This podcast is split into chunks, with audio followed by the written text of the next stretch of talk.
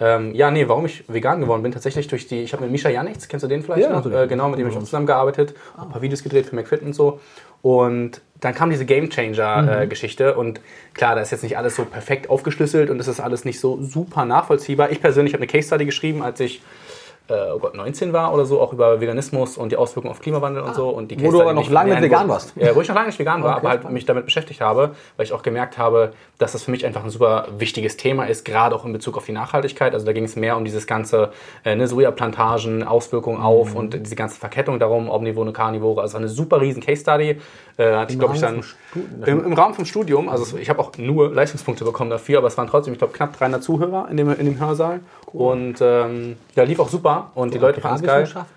Äh, Sustainable Management äh, habe ich angefangen zu studieren. Es war der erste Studiengang an der TU. Der, äh, wir waren so die Pio der Pionierstudiengang, auch nur 30 Leute oder so, weil es irgendwie keinen großartig tangiert hat oder die Leute einfach nicht Bescheid wussten. Ja. Aber nee, tatsächlich habe ich in dem Rahmen dann auch gemerkt, dass mich das ganze Thema einfach noch mehr interessiert und ich immer mehr Step by Step in diese Richtung gegangen bin und gemerkt habe, da hängt viel, viel mehr dran als dieses, ich möchte mich vielleicht gesund ernähren. Also gesund ernähren ist so einer der Ein- ganz vielen kleinen Ja. Teile des ganzen veganen Kosmos. Eher an der kleineren. Und- ja, gesagt. genau. Ja.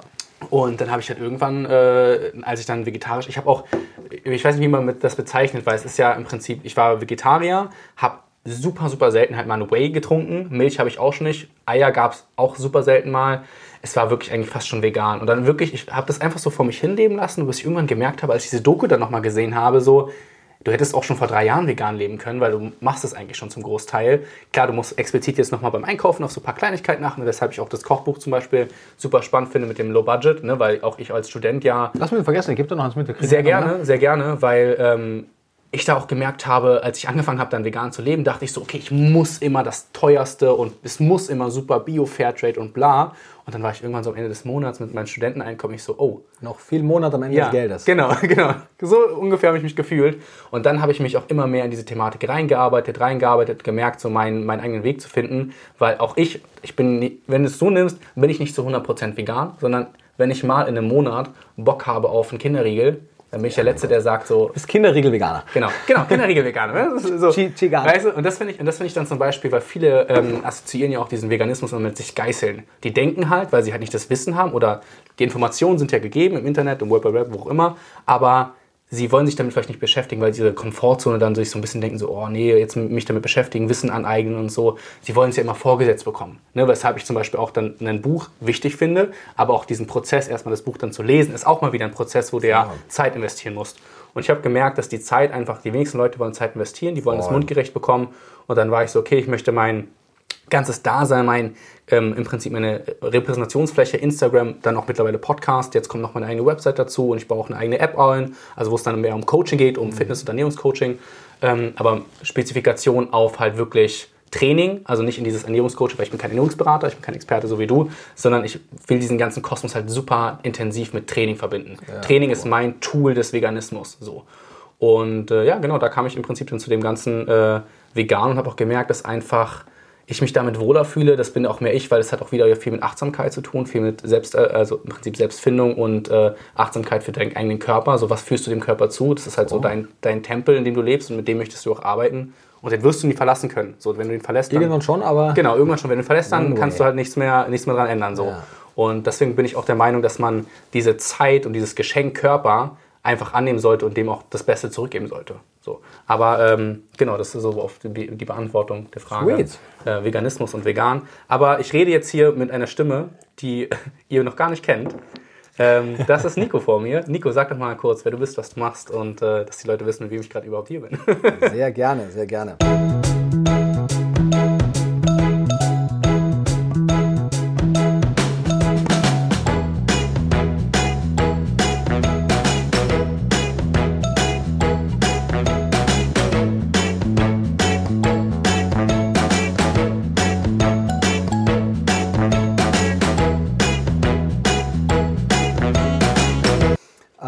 Mein Name ist Nico Rittenau. Wie man ab dem ersten Satz wahrscheinlich hört, komme ich ursprünglich aus Österreich. Äh, lebe jetzt aber schon sieben Jahre in Deutschland, äh, lerne auch Deutsch, wird auch immer besser und bin Ernährungswissenschaftler mit dem Schwerpunkt auf äh, nachhaltige Ernährungsweisen und als Privatperson ernähre ich mich vegan. Entsprechend ist auch der vegane Fokus in meiner Arbeit relativ groß, vor allem durch die aktuellen Veröffentlichungen im Buchbereich, die sich eigentlich alle um das Thema drehen.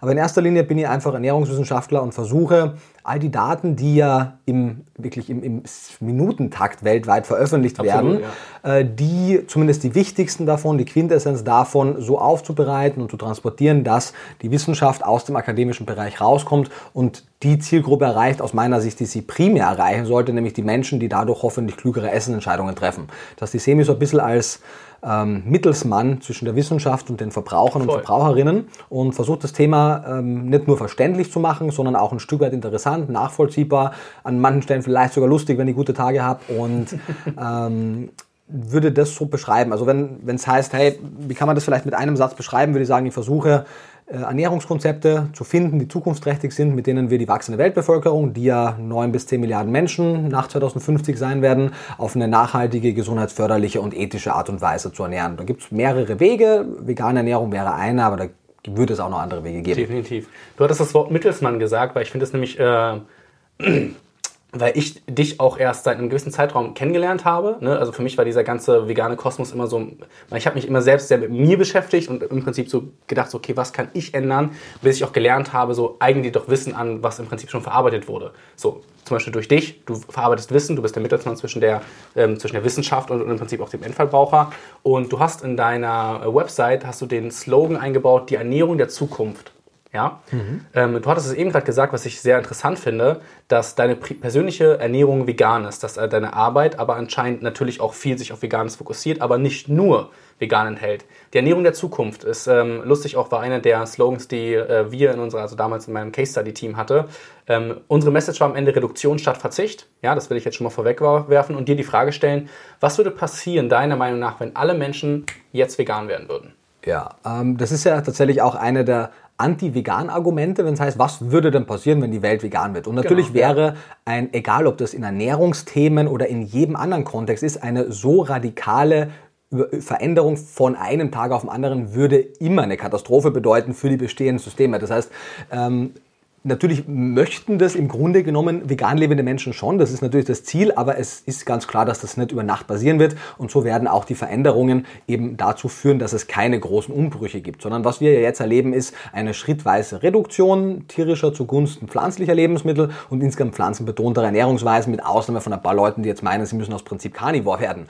ähm, so ein bisschen die Gegenbewegung und man sieht, äh, wie erfolgreich äh, die Vertreter damit sind. Aber das heißt, da muss man ehrlicherweise sagen, jetzt ohne irgendeine persönliche Verhaftung, wenn sowas passieren würde über Nacht, natürlich wäre das schwierig, denn wir haben aktuell äh, je nach Hochrechnung zwischen 50 und 80 Milliarden Nutztiere, die Jahr für Jahr äh, geboren und dann geschlachtet werden. Das heißt, was macht man dann mit den 80 Milliarden mhm. äh, Tieren? Und das gleiche natürlich am, am, im Wasser. Wir haben sehr viele Industrien, die daran hängen. Das heißt, das wäre einfach so weit entfernt, dass es fraglich ist, wie wie notwendig es ist, diese, dieses Szenario durchzudeklinieren. Das ist ein bisschen so, als wenn gefragt wird, was machst du denn, wenn du auf einer einsamen Insel strandest und mhm. da gibt es aus irgendeinem Grund keine Früchte, aber Schweine.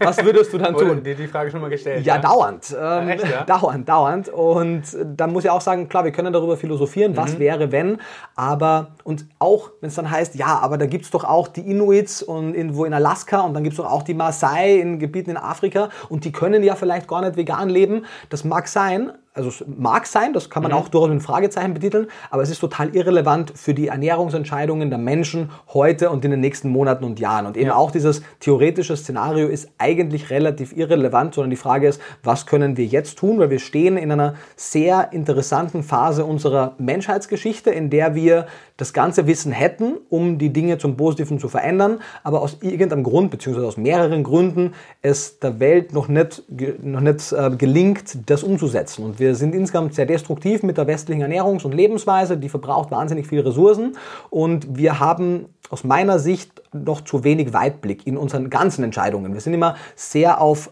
und das merkt man auch in, in fast allen Systemen, dass wir immer sehr kurzfristig denken Total, ja. und entsprechend auch kurzfristig handeln, anstatt das, also es gibt ja diesen schönen Spruch, wir unterschätzen, was wir langfristig erreichen könnten, und zwar im positiven wie im negativen, ja, und wir überschätzen, was es kurzfristig mit Ja. uns macht oder was wir tun können. Und in diesem komischen Konstrukt gefangen, ähm, fällt es uns schwer. Es- Ich bin grundsätzlich keiner der Befürworter der Paleo-Ernährung, Mhm. weil sie anthropologisch und evolutionsbiologisch an allen Ecken und Enden falsch ist. Das, was wir als, als Paleo-Ernährung kennen in den Mhm. Medien. Die, die Idee persönlich ist nicht schlecht. Aber trotzdem ist diese Idee, dass wir gucken, wie sich der Mensch entwickelt hat und was das Problem daran ist, dass wir in so kurzer Zeit so viel Möglichkeiten und damit Macht bekommen haben, interessant, weil wir tatsächlich ein Stück weit mit steinzeitlichen Verhaltensmustern, die immer wieder durchkommen, plötzlich aber fast schon gottähnliche Fähigkeiten haben, etwas übertrieben gesagt. Und das geht aktuell noch sehr In oft schief. Relation zu damals Mhm. schon kann man das schon irgendwie so betiteln, ja. Genau, und deswegen mein Fachgebiet natürlich ist die Ernährung, aber vieles daran angrenzende hängt ja auch sehr stark damit zusammen. Und ich bin eben kein äh, Agrarwissenschaftler, kein Umweltwissenschaftler, kein Lebensmitteltechnologe oder ähnliches, aber das sind Gebiete, die mich sehr bewegen, weil egal was wir machen oder nicht machen, was wir anstreben oder nicht, wenn wir es nicht schaffen, unsere eigene Lebensgrundlage zu erhalten, dann ist alles andere eigentlich sekundär. Voll. Sehe ich genauso. Also gerade in das, was du jetzt am Ende sagst, dann ist alles andere eigentlich sekundär. Also das ist im Prinzip die Basis. Und es ist vor allem eine einfache Basis. Es ist nicht so, dass man großartig investieren müsste, wenn man seine Ernährungsweise jetzt vielleicht vegetarisch oder vegan oder generell reduzieren, statt darauf verzichten würde, weil ne, dieser Verzicht ja auch immer dann wieder mit dieser Selbstgeistung stattfinden würde. Das finde ich sehr interessant, ähm, weil du auch einmal die Massentierhaltung angesprochen hattest. In der Case Study, die ich geschrieben habe, ging es natürlich auch um das Thema Massentierhaltung und natürlich auch virtuelles Wasser, Themen wie äh, Transport, CO2-Ausstoß. Beschäftigst du dich mit diesen Themen in dem Kontext auch, wahrscheinlich privat, aber wie weit fließt das in deine generelle Meinungshaltung ein zu dem Veganismus? Ja, eine äh, Sache noch. Ich würde vielleicht das Mikro ein bisschen weit drauf tun. Ich fürchte, Oh. dass das reiben könnte und dann könnten die Das- Hörer und Hörerinnen das gerne. Wird ein bisschen höher geben. Genau, dann reibt es nicht an dem Tisch. es nicht an mir. Genau. Ich Mikro denke, dass es kein großes Problem ist, aber wir wollen es ja nicht provozieren. Ähm, also, wie schon vorweggenommen, eben ist es nicht mein primäres Fachgebiet, aber ich habe natürlich viele Publikationen zu dem Thema gelesen. Und auch wenn man, und das sieht man auch online, wie es passiert, akademische Debatten über gewisse Details führen kann und dann eben sagen kann, rechnet man jetzt in Szenario X und Y die versäumte CO2-Senke mit rein oder lasst man die raus und was für Modelle wurden da und da verwendet, ist es trotzdem der, der, die Kernaussage relativ einfach. Und die Kernaussage ist, je weiter wir uns von einer tierbetonten, tierlastigen Ernährungsweise entfernen, desto ressourcenschonender ist unsere Ernährungsweise. Das heißt jetzt nicht, dass die ressourcenschonendste die rein pflanzliche sein muss, beziehungsweise nicht tierische, weil Veganer essen ja auch Pilze, das sind keine Pflanzen, aber ähm, das, und, das, und da, da scheiden sie auf die Geister, weil das nicht verstanden wird. Bis zu einem gewissen Grad ist die schrittweise Reduktion tierischer Produkte sehr, nicht unbedingt linear, aber trotzdem sehr deutlich in Verbindung mit einer Reduktion an Treibhausgasemissionen, Wasserverbrauch, Flächenverbrauch und wenn man jetzt ein bisschen an die Weltgesundheit denkt, weil ja weit über 90 Prozent des Fleisches und der, der Eier und der Theoretisch Milch aus Massentierhaltung kommen, natürlich auch in Verbindung mit dem Risiko für das Auftreten von Zoonosen. Wir erleben jetzt ja gerade eine Pandemie, die kam jetzt aus dem Wildtiermarkt, aber wenn wir Virologen fragen, werden die nächsten vermutlich eher aus der Tierhaltung kommen, aus Absolut, den Industriellen.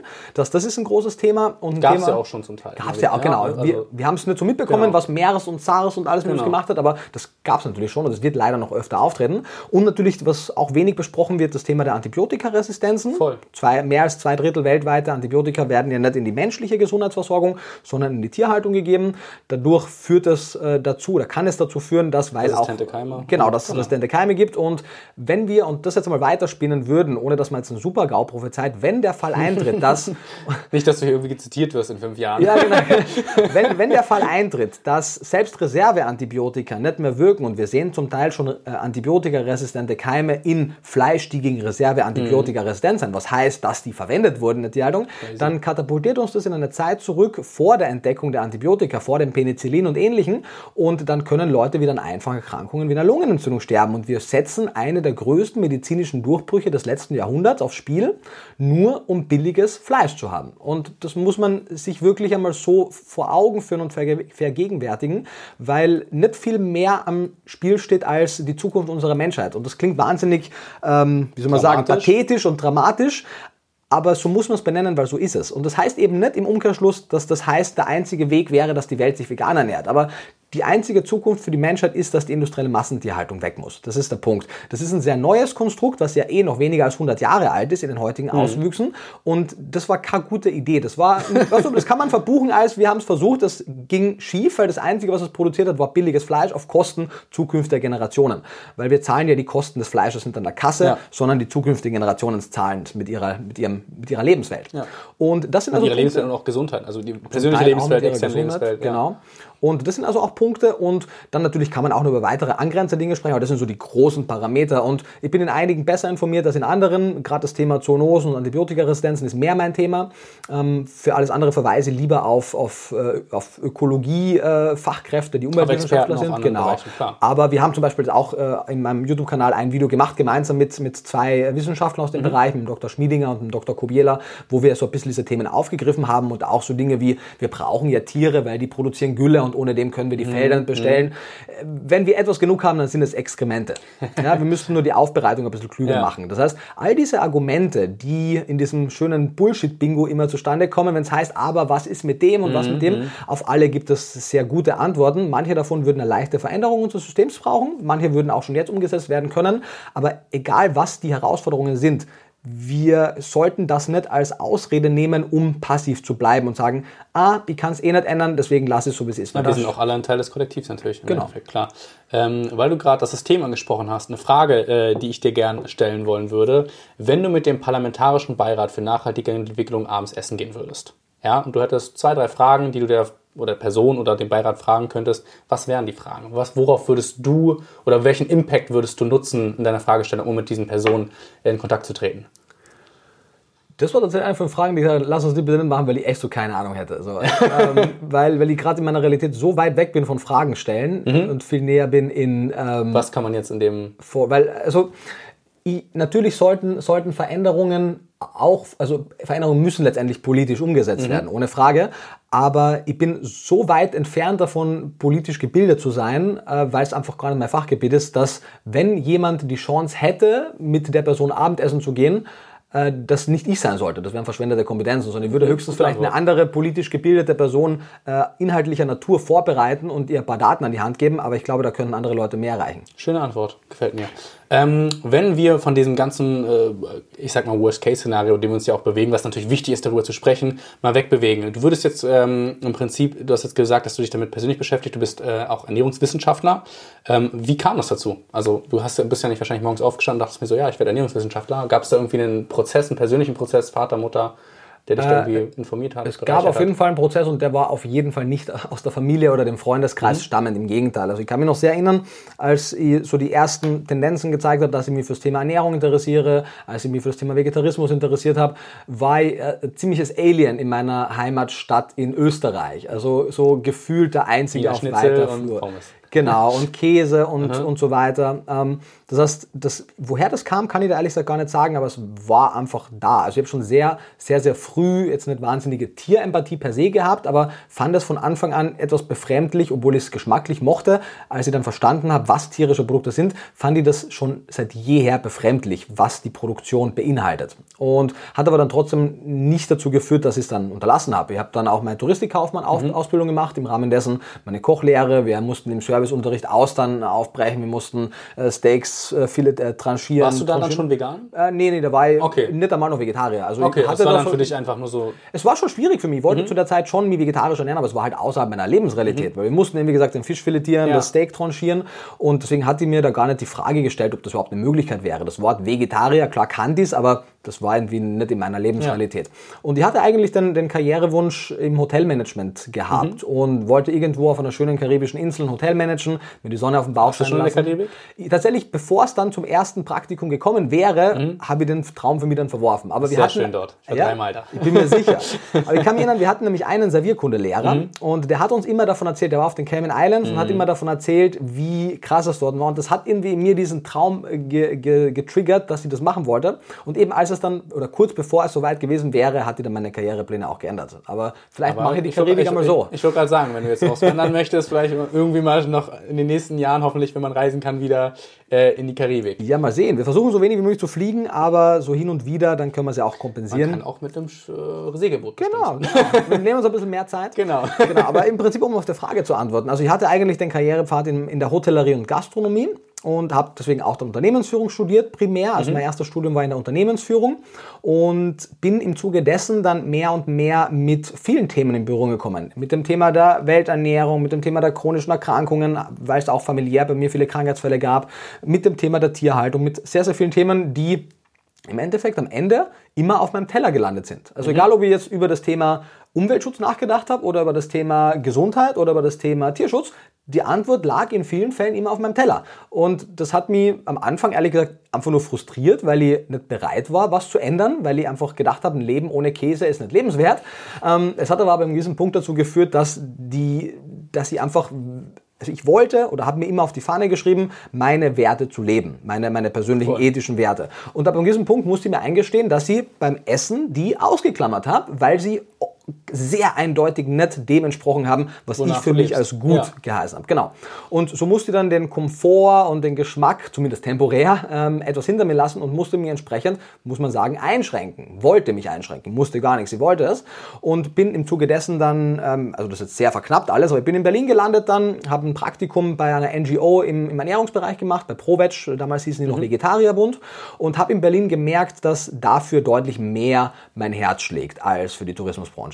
Da hätte ich jetzt nämlich gerade äh, eingeworfen. Und zwar, Ja. glaubst du, dass dein Impact, wie er jetzt gerade ist, was ja bemerkenswert ist, so gewesen wäre, wenn du in Österreich geblieben wärst? Nein, das glaube ich ehrlich gesagt nicht. Und das hat gar nichts damit zu tun, dass Österreich schlecht ist und Deutschland toll. Ich finde, beide Länder haben sehr viel für sich und die waren die letzten sieben Jahre mit wenigen Ausnahmen überwiegend in Deutschland.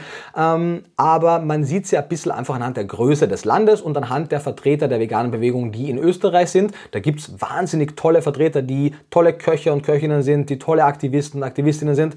Aber medial finden die deutlich weniger statt. Also im österreichischen Fernsehen sind auch sehr oft dann deutsche Vertreter der veganen Bewegung.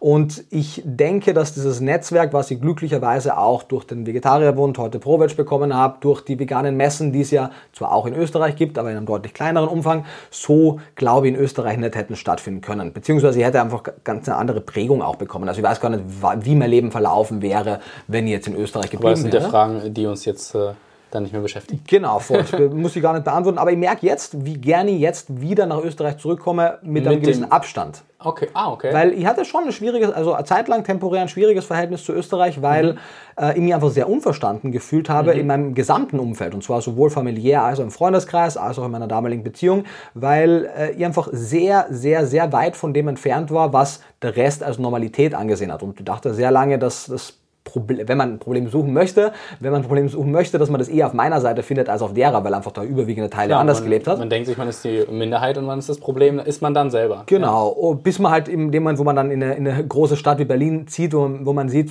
es können auch durchaus andere Lebenskonzepte nebeneinander existieren, ohne dass man jetzt werten muss. Koexistenz, Genau.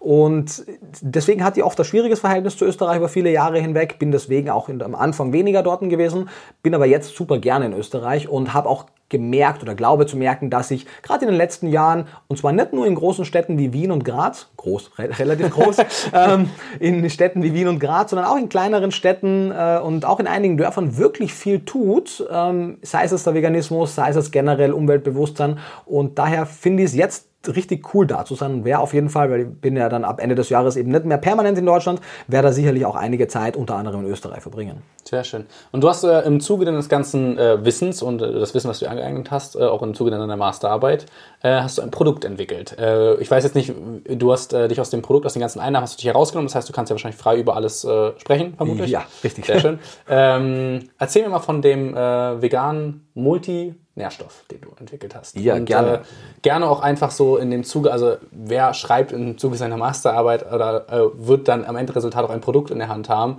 äh, was jetzt gefühlt jeder ja irgendwie schon mal kennt oder gehört hat. Also das ist ja sehr beeindruckend. Danke. So. Also, also um vielleicht noch einen Schritt vorher anzufangen, weil wenn man meine Arbeit nicht kennt, weiß man, glaube ich, meinen Background gar nicht. Also der letzte Punkt war, ich habe ja eigentlich Unternehmensführung studiert, habe das dann aber zugunsten äh, meiner Zeit in Berlin und meiner Arbeit bei ProVeg äh, ad acta gelegt und habe mich damals einfach aus privaten Gründen für Ernährung interessiert interessiert, weil ich wollte mich damals vegan ernähren und hatte ehrlich gesagt dieselben Vorurteile wie alle anderen Menschen auch. Mhm. Und hatte gedacht, oh mein und Gott, ja, woher kriege ich denn genug Eisen ohne rotes Fleisch, mhm. genügend mhm. Kalzium ohne Milch, genügend Jod und Omega-3 ohne Fisch und so weiter.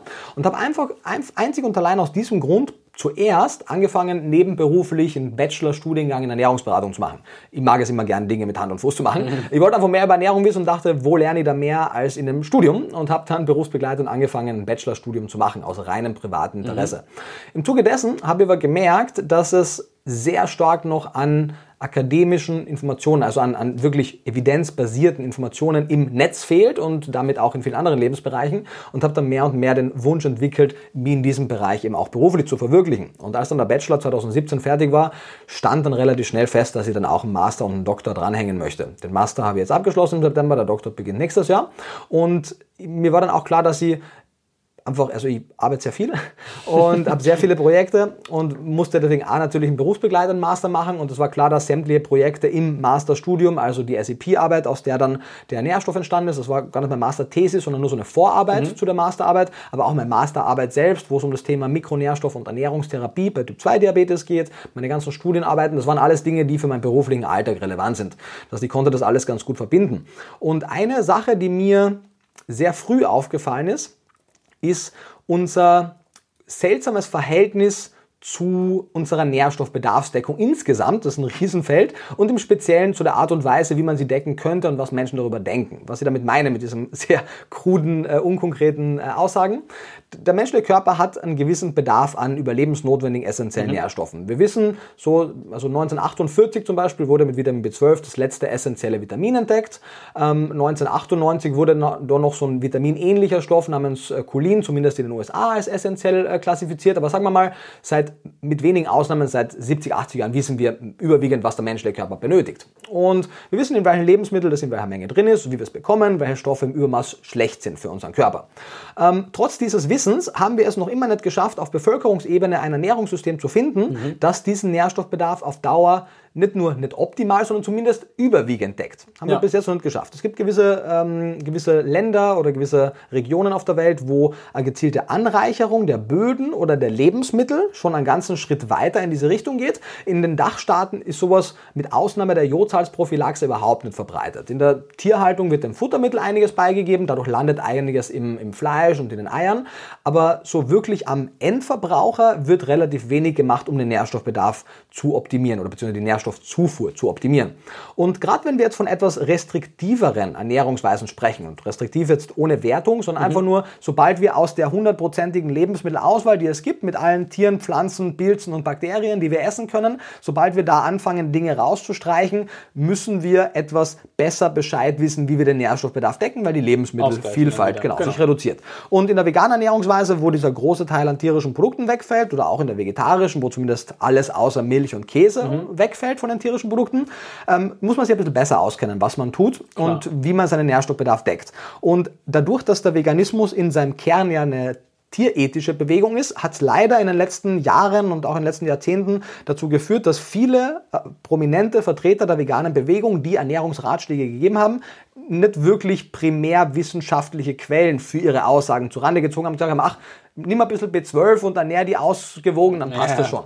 Und das habe ich am Anfang auch gemacht und kurzfristig über ein paar Jahre passiert da auch nichts. Aber wenn man sich die Datenlage anguckt und wirklich guckt, an welchen Ecken und Enden es in der vegetarischen, in der veganen, aber auch in der mischköstlichen Bevölkerung Engpässe geben kann, dann kommt man nicht umher, mit zum Beispiel Dr. Walter Willett, einer der meist zitierten Epidemiologen unserer Zeit, übereinzustimmen, der sagt, eigentlich wäre es für die meisten Menschen, aber speziell für Menschen mit restriktiveren Ernährungsmustern, ein sehr kluger Weg, Multinährstoffpräparate primär präventiv einfach denen zu geben, um so ein Sicherheitsnetz, Sicherheit. so eine Versicherungspolize ja, genau. zu haben. Ich wollte gerade sagen, genau. ist eine Sicherheit, ja. Genau, weil an manchen Tagen ernährst du die besser, an manchen schlechter. Oft isst du viel außerhalb, du hast keine Ahnung, was jetzt genau in deinem Essen drin ist oder halt auch nicht mehr an Nährstoffen, mhm. weil Nährstoffe haben ja auch eine gewisse Sensibilität gegenüber Licht und Sauerstoff und weiteres. Mhm. Und daher wäre es total klug, das zu machen. Entweder reichert man die Lebensmittel an oder man nimmt einfach eine Nährstoffpille.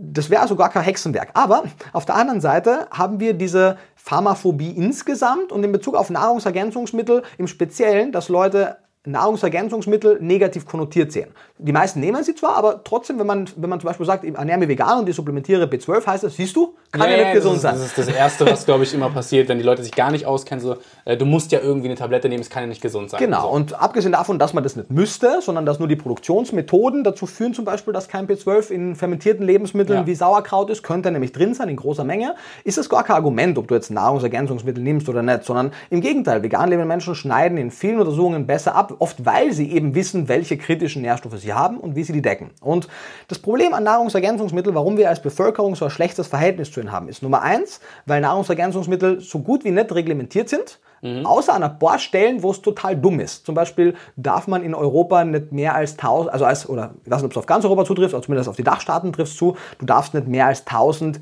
Einheiten Vitamin D pro Dosis-Empfehlung ja, machen, was, weil sonst wäre es ein Arzneistoff. Ja. Was dazu führt, dass die meisten Multikomplexe, die dann mehr als 1000 haben dürfen, zu wenig haben.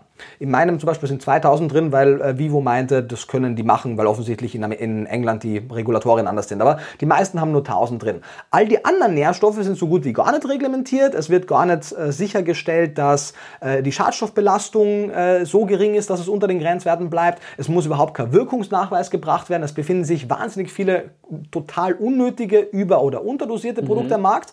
Und dementsprechend sind auch in einigen Studien Nahrungsergänzungsmittel assoziiert mit schlechterer Gesundheit, weil ja, die oft ja. belastet sind. Und und das heißt, wir haben da eigentlich ein Tool, was total wirkungsvoll wäre, um die Rate an chronischen Erkrankungen, und zwar in allen Bereichen, von Stoffwechselerkrankungen wie Diabetes und metabolischen Syndrom, über kardiovaskuläre Erkrankungen wie äh, Herzerkrankungen, Schlaganfall etc., drastisch zu reduzieren, weil natürlich sind es nicht nur Nährstoffmängel, aber es sind zu großen Teilen Nährstoffmängel. Teil, ja. Spielen großen Teil. Genau. Und auf der anderen Seite aber ähm, wird es nicht umgesetzt, weil eben diese falschen Annahmen getroffen werden und anstatt was zu machen, dass die Kontrolle besser wird, die Qualität besser wird, versiegt das irgendwie und keiner redet so wirklich drüber. Es gibt da keine Maßnahmen von politischer Seite aus, es gibt äh, wenig Interessen und Initiativen von der Bevölkerungsebene mhm. und dann gibt es die Firmen oder die äh, Personen, die sich mit dem Thema auseinandersetzen und ich weiß es nicht, ob es in Natur der Sache liegt, aber die meisten von ihnen fangen dann an, auch selber Nahrungsergänzungsmittel herzustellen, zu verkaufen und dieser Interessenskonflikt führt natürlich dazu, dass sie ungläubig werden. Klar. Das ist der Grund, warum ich darauf verzichtet habe. Ja. Ähm, und dann, das heißt, wir haben diese Situation, wo es, und man muss auch sagen, das sind dann auch schon teilweise Lobbyisten, die auch über die Stränge schlagen und plötzlich Nahrungsergänzungsmittel Dinge andichten, die sie gar nicht mehr haben. Das heißt, wir haben die, die sie überbewerten und wenn man einen großen Teil, der sie unterbewertet und einen Teil, der verwirrt ist, Angst hat und uninformiert ist, nämlich die Verbraucher. ja. Und in dieser Situation befinden wir uns jetzt und ich versuche das Ganze ein bisschen aufzuklären. Aber der eigentliche Frage war, was mit dem Multinährstoff ist. Ich musste das nur vorwegnehmen, ja. weil sonst fehlt der Kontext. Und ähm, für mich war aber an gewissen Punkt sehr klar, dass es, dass die mit Abstand beste Empfehlung für vegan, aber auch für vegetarisch lebende Menschen wäre, einen gut zusammengestellten Multinährstoffkomplex einzunehmen. Weil sie sollten ja eh B12 nehmen und noch ein paar andere Stoffe in manchen Fällen, dann wäre es doch einfacher. Genau. Und die Sachen, die es am Markt gibt, sind überwiegend nicht optimal zusammengestellt. Und das sage ich eben frei von Interessenskonflikten, weil mir kann es wurscht sein, welchen Nährstoff Leute nehmen. Ja. Wenn sie meine Arbeit unterstützen wollen, können sie für jeden Nährstoff, den es gibt, einen Affiliate-Link verwenden. Und wenn, wenn sie nicht wollen, dann nicht. Aber es ist mir egal, ob sie A, B oder C nehmen ja oder auch gar keinen. So. Ja. Ähm, und deswegen habe ich im Rahmen meiner SEP-Arbeit eben ein, ein, ein, zuerst einmal geguckt, was sagt die Datenlage, welche Nährstoffe sind kritisch, mhm. wie sollte man die zuführen, in welcher Dosis, in welcher Verbindung, gibt es da irgendwelche Interaktionen, die man beachten muss. Genau. Austausch nach dem Motto. Genau. Und als es dann fertig war, war es mir einfach nur wichtig, dass es rausgeht. Das heißt, ich habe jetzt nicht angefangen zu überlegen, ob ich jetzt selber eine Firma gründe mhm. und das vertreibe und so weiter, weil das würde Zeit verschlingen und ich habe andere äh, in erster Linie andere Interessen, als Dinge zu verkaufen. Ja. Und deswegen habe ich gesagt, hey, jede Firma, die das machen möchte, soll das bitte gerne machen und unterstützt die Firmen gerne darin, das so auf den Markt zu bringen. Und das hat dazu geführt, dass Vivo die erste Firma war, die den jetzt rausgebracht hat. Das werden nächst, nächstes Jahr aber auch noch mehrere andere Firmen okay. den machen, sodass es mir noch mehr egal ist, was Leute nehmen, weil es nach meiner Rezeptur... Die dann um, um, dass diese Rezeptur halt da ist. Genau, also ja. ein bisschen, ich vergleiche es immer gerne mit äh, Elon Musk und äh, mhm. den äh, Tesla ähm, Technologien, die auch freigegeben ja. wurden. So gebe ich das auch frei, natürlich etwas übertrieben gesagt. Um, ja, aber es ist ja im Endeffekt, bietest du dein Wissen, was du ausgearbeitet hast, in vielleicht sogar schon Perfektion ausgearbeitetem Modell für die Bandbreite zur Verfügung, ohne dich abhängig zu machen. Weil wenn jetzt eine Firma sagen würde, äh, wir beteiligen dich, ist klar, dass du dann sagst, dein Produkt ist das. So.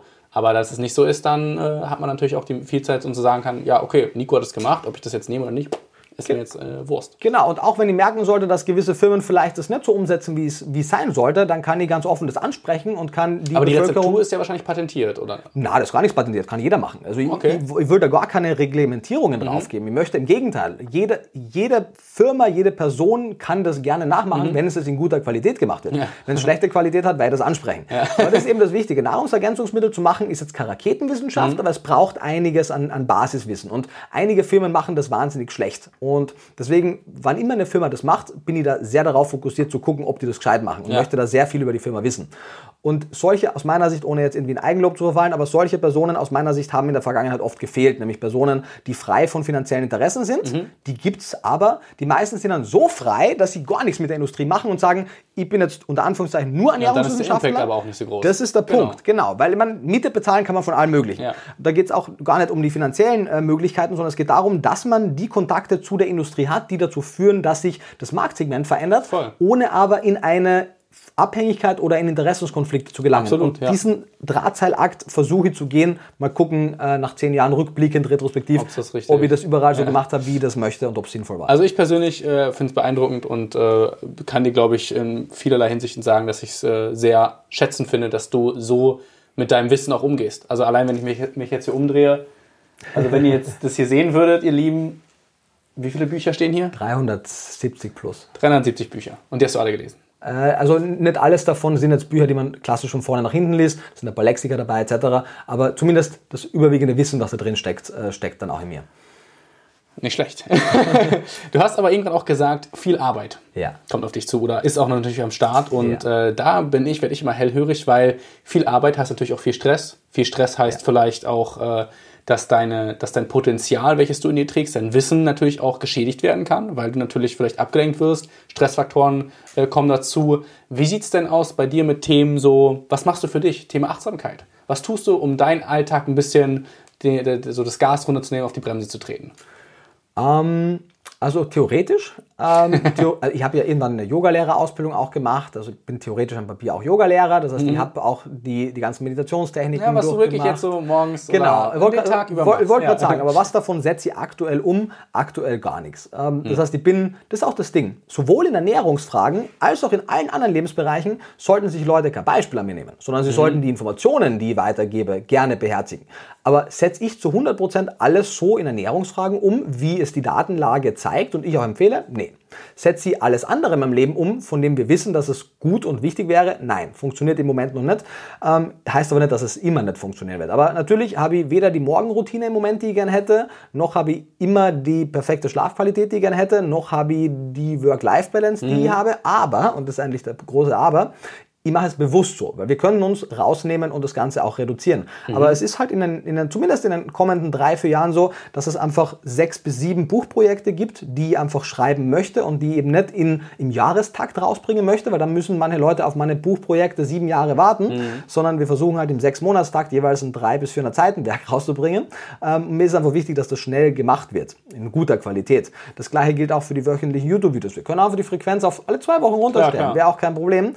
Aber aktuell gibt es halt noch ein Themenspektrum, was ich abarbeiten möchte, bevor ich etwas kürzer trete. Und ich denke, also wir halten zumindest die wichtigsten Parameter wie sieben bis acht Stunden Schlaf, äh, insgesamt nährstoffbedarfsdeckende gute Ernährungsweise und kann wahnsinnig überbordenden Stress. So diese drei Parameter ein, plus, wenn nicht gerade Corona-Pandemie ist und alle Gyms zu haben, äh, drei bis fünfmal die Woche äh, Fitnessstudio. machen. Genau. Ja. Aber es ist ja auch eine Art von äh, Selbstfürsorge. Genau, das, also diese, wir machen auf jeden Fall die, die Basis, die ja so ein bisschen Pareto-mäßig ja eh auch den großen Teil abdecken wird. Aber ich würde gerne noch mehr machen, aber dafür ist jetzt einfach nicht die Zeit. Was Für wäre das denn? Naja, wie gesagt, also ich finde Morgenroutinen sind ein wichtiges Ding. Ich würde gerne mehr meditieren zum Beispiel. Äh, Ich meditiere schon sehr lang nicht mehr und weiß einfach auch anhand der Daten, dass es ein wichtiges Tool wäre. Ähm, Ich würde gern äh, zumindest ein paar Stunden in der Woche äh, ein bisschen den Geist schweifen lassen und einfach irgendwas tun, weil ich weiß, dass es, dass, dass es mir dann leichter fällt, auch kreativ zu sein. Das geht etwas unter. Und ja, natürlich, ich meine, mei- die meisten meiner sozialen Kontakte leiden äh, darunter, wie wir im Moment arbeiten. Das wären alles Dinge, die ich jetzt nicht die nächsten 15 Jahre so machen möchte. Aber ich arbeite ja auch nicht, um zu arbeiten, sondern ich arbeite, weil ich denke, dass es Themen gibt, die einfach bearbeitet werden müssen und die umgesetzt werden müssen. Und ich hätte jetzt auch, schlechtes Gewissen ist vielleicht übertrieben, aber ich hätte auch wenig Freude an Freizeit. Noch. Also du würdest wahrscheinlich im Moment denken, so, ah, ich hätte auch die Zeit jetzt intensiv nutzen können, um an den Projekten weiterzuarbeiten. Voll, weil ich weiß halt auch nicht, wie alt die wäre. Wahrscheinlich mhm. alt, aber vielleicht wäre er auf dem Bus überfahren. Ja, you never know. ähm, von aber daher, zum Glück ist die Rezeptur vom Multinährstoff ja, genau. draußen. So. Genau, genau. Und deswegen würde ich einfach gerne noch ein paar Dinge abschließen, den Doktor abschließen und danach gucken wir mal. Mhm. Da würde ich jetzt so, das ist jetzt, eine, also ich versuche es jetzt so ein bisschen äh, provokant äh, zu yeah. fragen, ne, um dich auch so ein bisschen rauszukitzeln.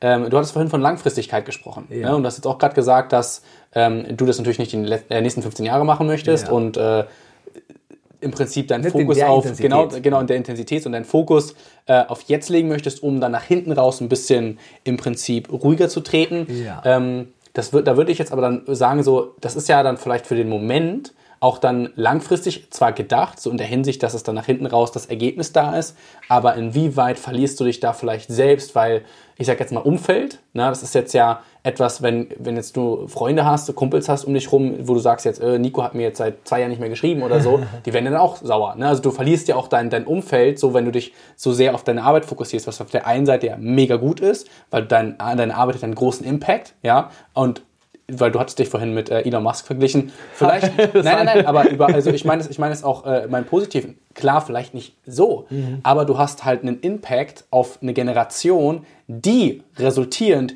dieses Ausmaß einnehmen könnte. Verstehst du, was ich meine? Also du hast ja. deine, die Generation wird ja im Prinzip mit Wissen groß, was dann langfristig, vielleicht kommt jemand nach dir, wenn du irgendwann 40, 50 Jahre alt bist, ähm, der aufgrund deines Wissens wieder noch größer und der neue Elon Musk wird, weißt du, und du hattest diesen Impact darauf.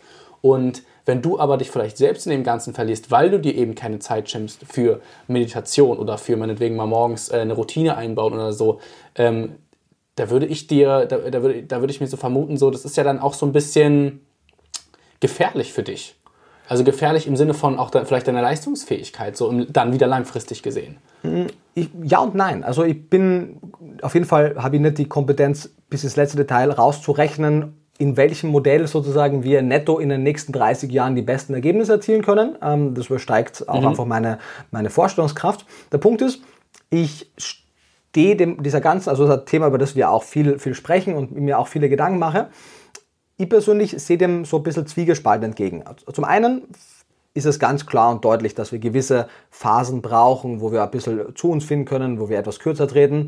Auf der anderen Seite ähm, finde ich die ganze, diese ganze Bewegung der Persönlichkeitsentwicklung, der Selbstachtsamkeit, wie auch immer du es nennen möchtest, diese Bewegung, die eigentlich was Grundpositives mhm. ist, weil sie sehr viele wichtige Messages zu verbreiten hat, auch in einem gewissen Maße schwierig, weil es halt sehr egozentrisch auch sein mhm. kann. Und das ist nur meine persönliche Meinung. Wie würdest du es definieren? Weil es sehr ich-bezogen ist. Mhm.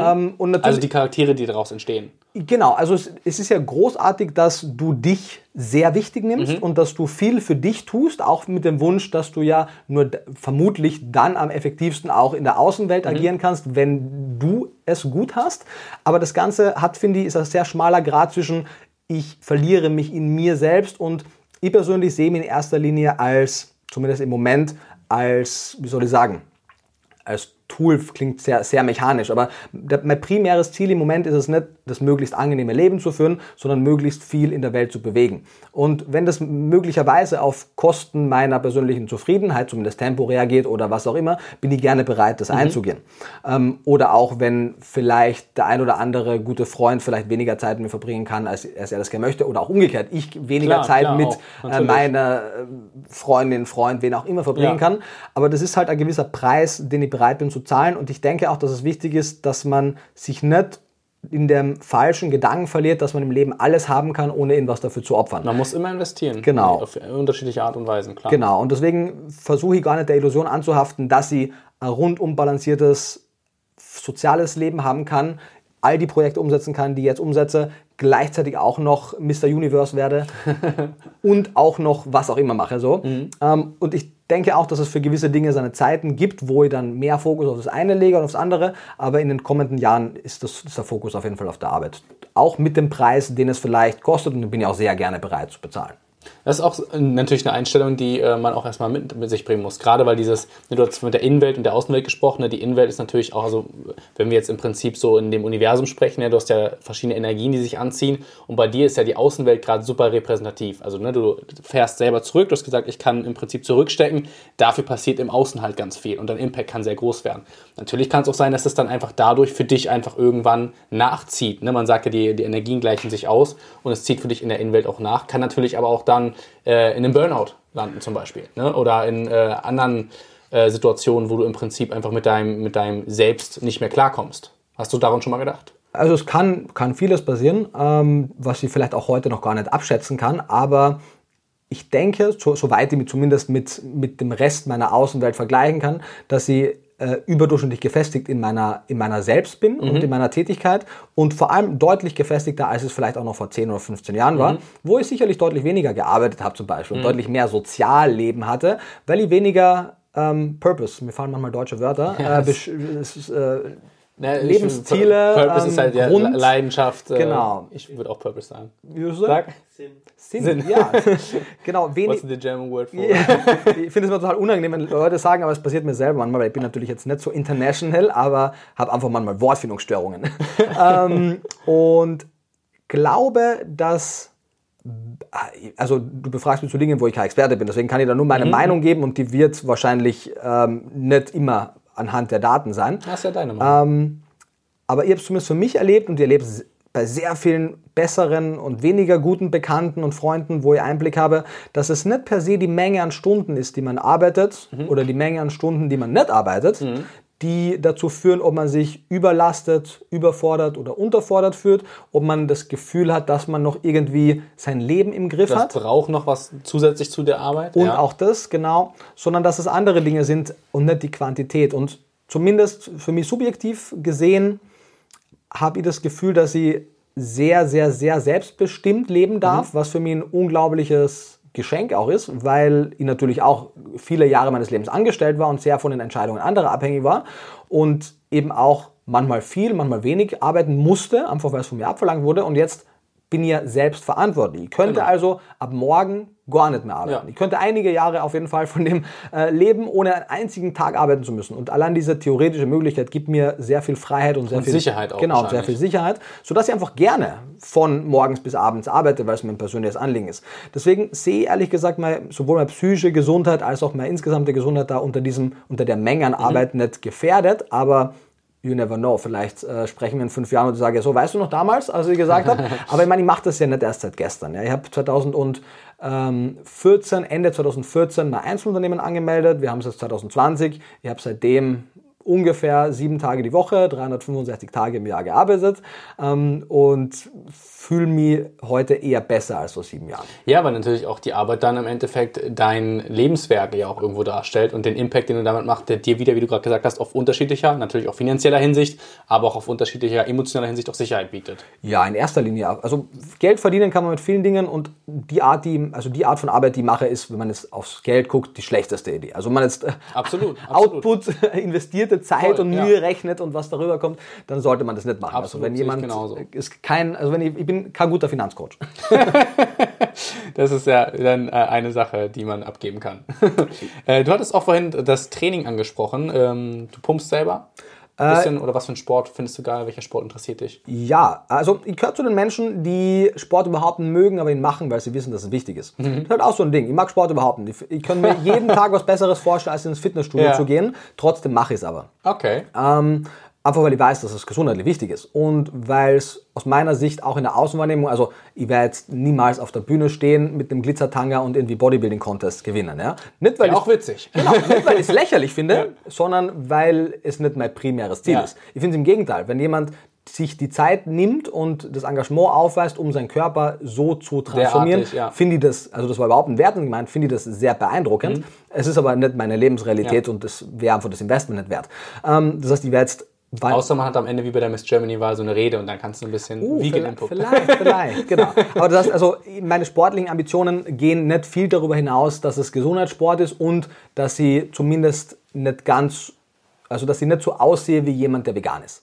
Und das auch, auch das ist nicht mit dem Augenzwinkern natürlich gemeint. Also, ich meine, ich hab, es gibt ein paar Videos von mir auch, wie mein erstes Buch, in der Zeit, wie ich mein erstes Buch geschrieben habe, wo ich halt wirklich noch mehr gearbeitet habe mhm. und da vielleicht auch wirklich es nicht so ganz äh, gut auf die Reihe bekommen habe, ähm, auch was regelmäßiges Essen und so weiter angeht und auch noch deutlich weniger über Ernährung wusste. Also mhm. ich habe im Laufe der zwei Jahre, wo ich das Buch geschrieben habe, natürlich auch viel gelernt. Und wenn ich mir das angucke, da bin ich ungefähr 15 Kilo leichter als heute. 15? Mhm. Okay.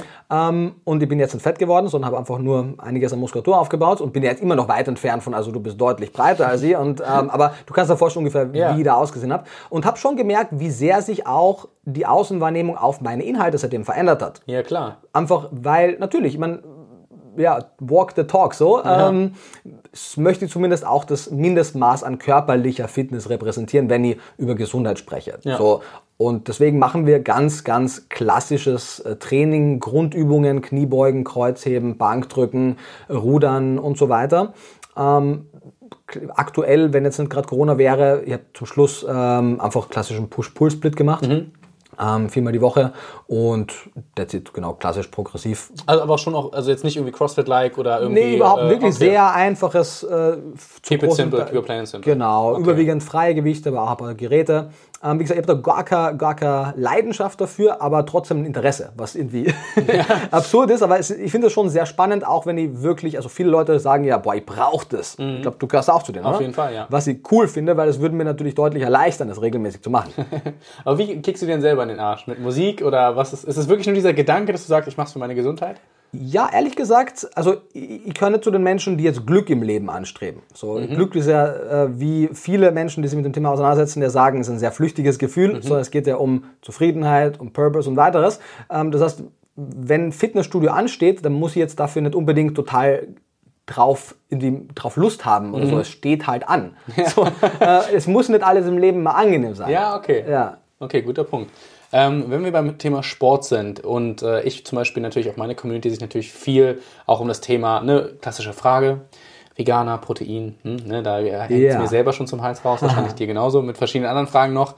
Ähm, aber würdest du sagen, was wäre dann, du hast selber 15 Kilo dann zugenommen, was war da vielleicht so dein Main-Indikator? War das primär durch dann mehr Training oder effizienteres Training? Hast du deine Kalorien hochgeschraubt? Also so ein bisschen vielleicht Tipps, Muskelaufbau, wie würdest du es aus deiner vielleicht auch wissenschaftlicher Perspektive sehen, was da am meisten Sinn macht? Ja, gute Frage. Also zu, zum einen, ich höre natürlich all diese Fragen auch und auf einer Ebene natürlich hängen sie mir ein bisschen zum Hals raus. Auf der anderen Seite bin ich auch sehr verständnisvoll, weil ich hatte ja die gleichen Fragen mhm. und zwar noch gar nicht so lange her, acht Jahre oder so. Ja, schon ähm, und, ja, aber ich kann mich noch sehr gut daran erinnern ähm, und weiß, wie ungläubig ich war, dass man wirklich aus diesem Pflanzen Protein kriegt, weil ich habe ja davor, keine Ahnung, 20 Jahre gelernt, dass es nicht so ist mhm. und dass man Fleisch braucht und alles mögliche. Von daher bin ich da sehr verständnisvoll und die unter Anführungszeichen kleinen Erfolge, die ich erzielt habe, muss man natürlich in den Kontext setzen, dass ich trotz des Wissens nicht optimal gegessen habe und nicht optimal trainiert habe, einfach weil ich nicht immer die Zeit hatte und manchmal auch Pareto-mäßig Abstriche machen musste.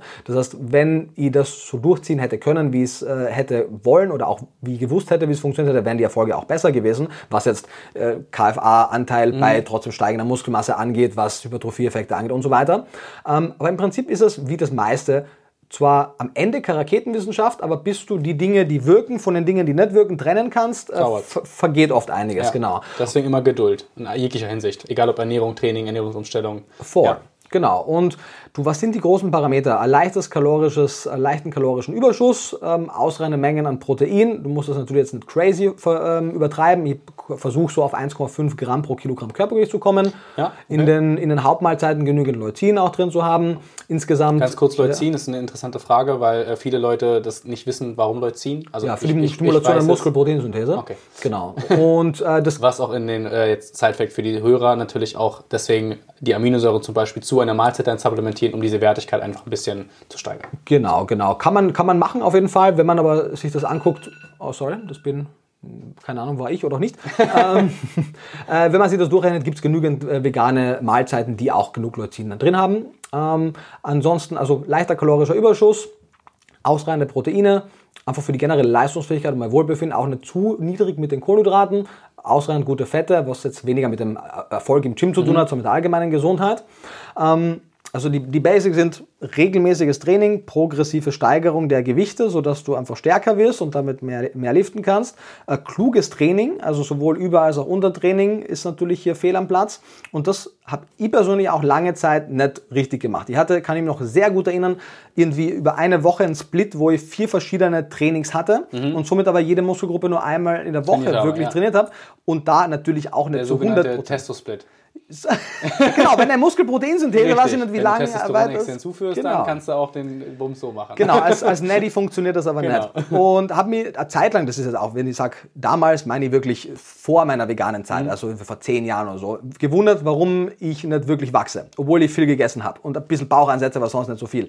Und eben so Dinge wie, dass du eben zumindest so alle 48 Stunden plus einmal wieder die Muskelgruppe trainierst, dann eben einen gescheiten Split hast, gescheite Grundübungen machst, wo auch mehrere Muskelgruppen involviert sind, ähm, auf der einen Seite das Volumen hoch genug hält, weil es geht ja im Prinzip um, um Workload. Um, Klar, um Workload am Ende genau. des Tages. Ja. Und auch dieses Ding, eben das zu wissen, was ist der Workload, das ist die Menge an Wiederholungen mal dem Gewicht, was du bewegst und dann kriegst du plötzlich mit, oh, es bringt jetzt ja gar nichts, mich komplett fertig zu machen wegen noch einer Fünferscheibe, wo ich dann plötzlich zusammenbreche und keine Wiederholung mache. Genau. Ihr könnt etwas weiter runtergehen, ein bisschen mehr Wiederholungen machen. Ist egal, ob man einmal 100 Kilo oder 10 mal 10. So, genau, ne? und ja. wahrscheinlich wäre ja aber zweiteres eher machen können. Genau. Und so, so Basiswissen, also wirklich nichts Großartiges, aber das und dann einfach eine progressive Steigerung drin zu haben, ähm, leichtes kalorischen, leichten kalorischen Überschuss und dann halt natürlich Kreatin dazu, ähm, wo ich, es gibt ja Responder und Nicht-Responder, ich bin ähm, leider ein Non-Responder. Ah, bist du? Oh, okay. Ich bin da sehr, sehr, sehr, sehr, sehr, sehr Responder. Wirklich sehr. Also Echt, es ja? war eine der wenigen wenigen Supplements, weil man, wenn du beim Supplement einen Unterschied merkst, wenn es gerade nicht Kreatin ist, sondern wenn es essentielle Nährstoffe sind, dann weißt du ja, uh, du hattest einen schweren Mangel. Das sollte also gar nicht passieren. Dementsprechend habe ich das bei Nährstoffen auch nie gemerkt. Aber bei Kreatin habe ich wirklich einen großen Unterschied gemerkt, wo ich auch denke, dass es kein Placebo war. Ist natürlich schwierig. Das ist bei mir, das war so meine Hoffnung damals, als ich angefangen habe zu trainieren. Ah, krass. War so, okay, jetzt, da war ich so 17, 18, so, okay, mhm. jetzt fange ich an mit Kreatin. Und ich so, es passiert irgendwie nichts. Ah, krass. Also ja. ich, ich, denke, dass es wirklich, weil ich habe immer wieder mal auch Phasen, wo ich K-Kreatin supplementiere und es würde mich wundern, wenn der Placebo-Effekt so so ausgeprägt mhm. wäre. Und die Datenlage spiegelt es ja auch wieder. Ähm, Aber ich supplementiere es trotzdem. Das, also by the way. Mhm, weil es ja auch andere Effekte hat. Genau, genau, genau, genau, genau. Also ich supplementiere es trotzdem. Auch ja. hoffentlich auf dem Placebo. ja. so ein bisschen, ach bitte. Du, man, die gesamte, die gesamte Industrie der Homöopathie spekuliert auf den Placebo-Effekt, weißt du? Also, ja, also von daher. ähm, kann man ja machen, solange du niemanden abziehst dabei. Nö. Was andere machen. Aber egal. Ähm, und ansonsten, klar, wenn ich unterwegs bin, habe ich ein Proteinpulver, um es mir einfacher zu machen, äh, um die Menge an Protein zu erreichen. Aber das sind die Basics. Klar könnte ich jetzt noch ein bisschen, äh, ein, bisschen, ein bisschen Glycin supplementieren, weil ich ja kein Kollagen habe und mhm. dass ich hier die Kollagensynthese ein bisschen anrege und so weiter. Aber da, das mache ich auch nicht durchgehend. Von daher, die Basics sind eigentlich, um das noch runterzubrechen, regelmäßiges Training in den richtigen Intervallen mit einem progressiven Workload, der weit genug über dem, also du kennst es ja, man nimmt meistens das One Rep Max und versucht dann da einen Prozentwert zu finden, der hoch genau, genug ist. Ich arbeite mit einer RPI mit 80 Prozent ungefähr. Genau, dass du, dass du ungefähr da halt bist und das progressiv steigerst, dass eben Muskelwachstum stattfindet. Ähm, regelmäßige Mahlzeiten zu essen, ähm, ob es jetzt das anabole Fenster gibt oder nicht, ist dann am Ende des Tages auch schon egal. Aber dass du halt eine Mahlzeit und damit der Protein drin hast auf ein paar Dinge guckst, wie eben, dass nicht nur, nur Protein, sondern vielleicht auch mhm. gewisse Aminosäuren da drin sind in höherer Menge. Leucin wäre ein Beispiel, äh, Leucin wäre ein Beispiel. Und äh, dann, klar, Regeneration. Also die Zeiten des Nicht-Trainings. Und äh, die sind natürlich wichtig. Und ausreichend Schlaf, so die, die weiteren Faktoren. Die genau, weiteren Faktoren. also wirklich, okay, dazu braucht man keine Bücher schreiben eigentlich. Sehr schön. einen Blog einfach äh, ja, es ist wirklich so, also die meisten machen daraus eine Raketenwissenschaft, auch gerade Klienten, die bei mir gecoacht werden wollen, oder das ist natürlich immer, die denken immer, man muss, man muss. Und ich meine so, Leute, das ist wirklich echt keine Wissenschaft. Und man muss es vor allem für sich erfahren. Ne? Also man muss ja auch merken, äh, Workload, was du gerade angesprochen hast, bin ich eher jemand, der einmal 100 Kilo drücken kann mhm. und damit gut fahre, Regeneration passt und so, oder bin ich eher so, ich persönlich bin auch eher ein Fan von Hypertrophie, weil ich einfach dieses Thema Mind-Muscle-Connection zum Beispiel super wichtig finde, dass im Prinzip dieser Reiz auf den Muskel auch gesetzt wird. Ich habe, wenn ich ein Gewicht nehme, wenn ich 120, 130 Kilo Bankdrücken mache, ja, das habe ich hochgedrückt, mhm, aber, aber ich merke dann so, pff, aber woraus habe ich es gerade gedrückt? Aus der Schulter, ein bisschen hier, die, sagen, genau. Und bei, wenn ich aber mit 100 Kilo arbeite, dann merke ich so, ey, das kommt genau im Primärmuskel an. Das mhm. ist da, wo ich im Prinzip meine, meinen, meinen Fokus setzen möchte. Und das funktioniert für mich besser. Für den anderen funktioniert aber das besser und das muss man ja auch für sich herausfinden. Voll. Und mit Sicherheit wird es gewisse Unterschiede geben. Du kannst vielleicht 10% plus oder minus rausholen. Voll, voll. Aber der Aufwand, den du da reinsteckst für diese letzten paar Prozent, wenn du competen möchtest, ist das vielleicht wichtig. Aber ja. ansonsten für den breiten Sportler eher nicht. Das, ja, das sehe ich genauso. Ähm, ganz kurz noch ein, zwei Fragen, die mich noch interessieren, wenn du jetzt äh, mal einen entspannten Sonntag machen würdest. Ja, ja. was ihr könnte. Was du ja könntest, kann, genau. aber ja. Ne, weil wenn du ihn machen würdest, deswegen habe ich extra nicht könnte Mhm. gesagt. Äh, wie würde der aussehen? Dein Lieblingsessen, vielleicht eine Serie, irgendeinen geilen Film, Lieblingsfilm vielleicht? Ja, ähm, also wie gesagt, es darf auch wirklich nicht, falsch rüberkommen, dass ich keine Lust habe, nicht zu arbeiten. Ich gehöre nicht zu den Menschen, die sich aus irgendeinem Grund in Arbeit flüchten, sondern ich sehe die Arbeit einfach als Priorität. Aber ich hätte auch gar keinen Stress damit, fünf Tage am Stück gar nichts zu tun, Ja. wenn es das hergeben würde. Ähm, ich bin eigentlich vom Naturell her ein ziemlicher Langschläfer. Ich mache es nicht, aber ich Okay. bin es eigentlich. Ähm, also wenn du mich schlafen lässt, wenn ich am Wecker stelle, würde ich auch elf Stunden schlafen. Ich mache es aber halt nicht Ich würde es auch gerne machen. ähm, das heißt, die würde auf jeden Fall lange ausschlafen. Ähm, würde dann einen richtig niceen äh, Rührtofu essen. Also ich mochte Rührei früher schon ziemlich gerne. Kenne ich noch gar nicht Rührtofu. Ähm, ja, ist wirklich lecker. Also ich finde Okay. mittlerweile, ist natürlich schwer Weil ich fand morgens auch nämlich das Ei fand ich so ziemlich geil. So auf einem Bagel auch oder so. Voll lecker, auf jeden Fall. Genau, richtig gut gemachter Rührtofu. Ähm, ich gebe dann später noch ein Buffo mit, da ist auch ein Rezept drin. Sehr geil. Ähm, das würde ich mal zum Frühstück am liebsten machen lassen, aber sonst machen, wenn wir schon einen Wunschtraum äh, Traum haben. Ähm, und du ansonsten am liebsten echt was äh, Soziales. So mit, äh, also ich, wenn es schon mal ein freier Tag ist, hoffentlich hast du gutes Wetter. Ja, wir haben gutes Wetter. Sehr gut, genau. Du, dann würde ich echt draußen was machen ähm, und dann irgendwo gut essen gehen. So, ich liebe es, äh, gute Restaurants auszuchecken. Würde am Abend ins Kino gehen, Film gucken, irgendwas machen. Ähm, ich mag ich mag so Arten von Filmen, so wie Shutter Island, wo du die ganze Zeit denkst, du checkst die Handlung und plötzlich, bam, ist es ein Mhm. Aber Plot Twist. Plot Twist und denkst dir so, wow. Genau, genau. Sowas finde ich sehr, sehr cool. Das äh, hat mir auf jeden Fall immer angefixt. Ähm, aber ich gucke tatsächlich, ich gucke auch immer wieder Serien. Also so, dass ich, dass ich jetzt mir gar nichts äh, gönne. Genau. Ähm, aber ich bin ein einfacher Mensch. Also so, ich brauche gar nicht äh, viel. Schön. Ja, es ist aber auf jeden Fall auch so, dass dein Sonntag auch äh, gutes Essen beinhaltet, ist, glaube ich, bei jedem, gerade Veganer ist irgendwie so. Ich meinte auch schon vorhin, als wir äh, hier standen, so, wenn man einen Veganer kennenlernt, ist die gesamte Community irgendwie da drum vegan und alle finden sie geiles äh, Essen irgendwie immer wichtig. Was ist dein Lieblingsrestaurant, wenn du hier in vegan hast, äh, in Berlin? Berlin. Hast du Äh, ein ja, ich habe tatsächlich auch ein Video gemacht über meine Top 5 Mhm. veganen Restaurants in Berlin. Die kann man sich dann auch gerne nochmal nachanhören. Voll gern. Ähm, ihr unterscheidet so ein bisschen zwischen den Restaurants, die ich jetzt nennen würde, weil sie die krassesten sind, Mhm. und die Restaurants, wo ich aber dauernd esse. Das ist tatsächlich nicht immer dasselbe, Ja. weil äh, zum Beispiel ich finde das Kops in Mitte super krass Mhm. ähm, und bin da auch immer wieder mal und esse dann irgendwie sieben Gänge. Ähm, aber A ist es natürlich rein finanziell nicht auf Dauer möglich und B ist mir das auch zu komplex. Also ich mag auch im Alltag einfach einfache Gerichte. Und deswegen also so von, wenn man wirklich kulinarisch was erleben möchte, das Kops in Mitte ist äh, super krass, äh, das Freya unweit vom Kops ist super krass, ist ein bisschen einfacher von der Küche, was eigentlich oft gut ist, ist ein bisschen reduzierter. Das kann man auch immer machen, ähm, ist richtig gut. Das Lucky Leak im Prenzlauer Berg ist sehr cool. Ähm, ein bisschen einfache Küche, aber trotzdem cool ist das Mana in Schöneberg. Das Ja, äh, mag ich auch. Wir haben das Glück, dass wir direkt hier im Kiez das H2B Veggie haben. Das heißt, da bin ich zwangsweise deswegen am öftesten.